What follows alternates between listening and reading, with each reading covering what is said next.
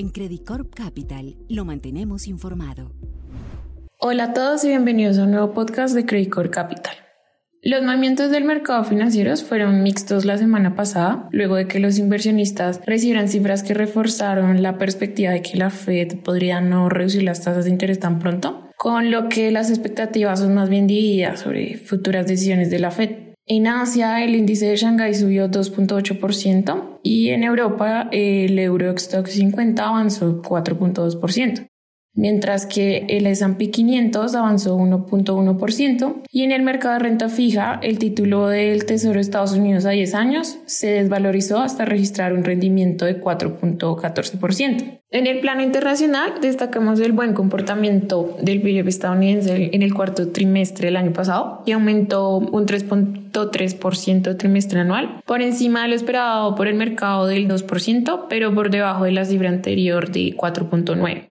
Como resultado, eh, la economía estadounidense crecerá alrededor de un 2.5% en todo 2023 y eso hace que evite la recesión que muchos habían previsto. En nuestra opinión, tanto las cifras agregadas del 2023 como las series sorpresas trimestrales del PIB no pueden explicarse por el buen desempeño de la inversión privada, sino más bien por el impacto, ya sea directo o indirecto, de un creciente gasto fiscal. Esto se ve reflejado en el mercado deterioro de la posición fiscal de Estados Unidos. Este buen comportamiento de la economía ha ido acompañado de una reducción de la inflación. El PCE, la media de inflación favorita de la Fed, subió un 0.2% en diciembre, con lo que cerrará 2023 en 2.6%. Aquí es importante destacar que la variación trimestral anualizada del PCE subyacente ha estado por debajo de 2.5% durante los últimos seis meses. Y además el IPC subyacente se ha mantenido por debajo de 2% en una base anualizada semestral.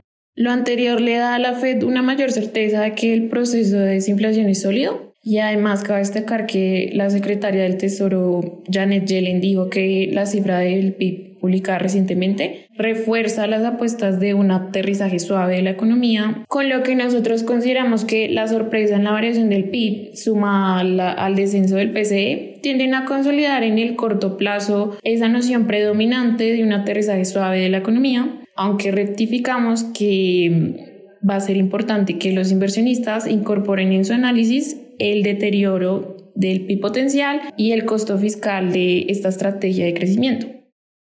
En Europa, el Banco Central Europeo mantuvo sin cambio sus tasas de interés clave, ignorando la fuerte desinflación que se está observando y los signos de debilitamiento en la economía de la eurozona. Aunque la presidenta Christine Lagarde señaló que era prematuro hablar de recortes de tasas, según el consenso del Consejo de Gobierno, mantuvo su postura de que el BCE podría implementar recortes en verano. De hecho, otro miembro, Philip Lane, mencionó que eso podría ocurrir en junio.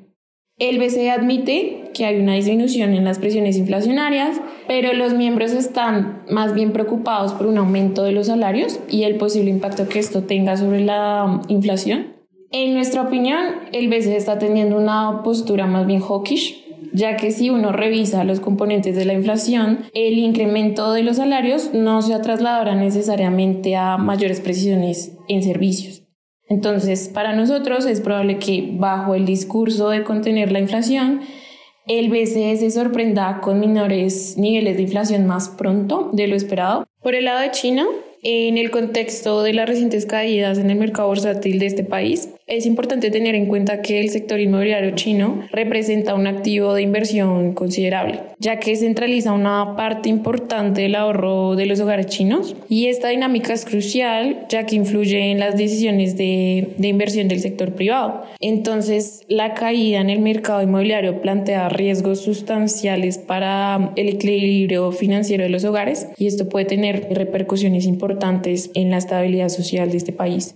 Esta semana definitivamente la atención estará sobre la decisión de tasas de la Fed del miércoles y también sobre la decisión del Banco de Inglaterra el jueves. Si bien se espera que ambos bancos empiecen con los recortes este año, los miembros eh, han enfatizado recientemente los persistentes riesgos de la inflación como una razón para su posición cauta. Eh, para Estados Unidos en especial parece prácticamente seguro que no habrá ningún cambio en las tasas y al mismo tiempo se espera que la Fed dé algún tipo de luz verde al inicio de, de recortes. Por ahora los futuros de tasas muestran apuestas por un 50% de probabilidad de recortes en marzo y un 90% de recortes en mayo.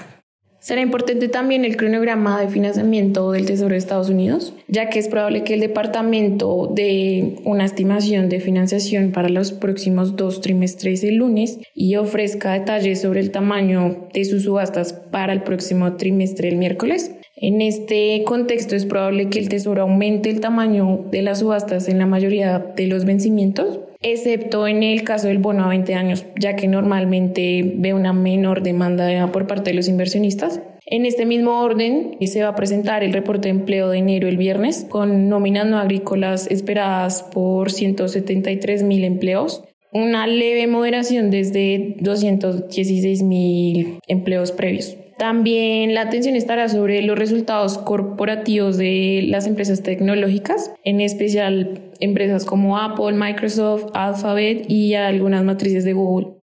Esto sería todo por hoy. Muchas gracias y los esperamos en un nuevo podcast.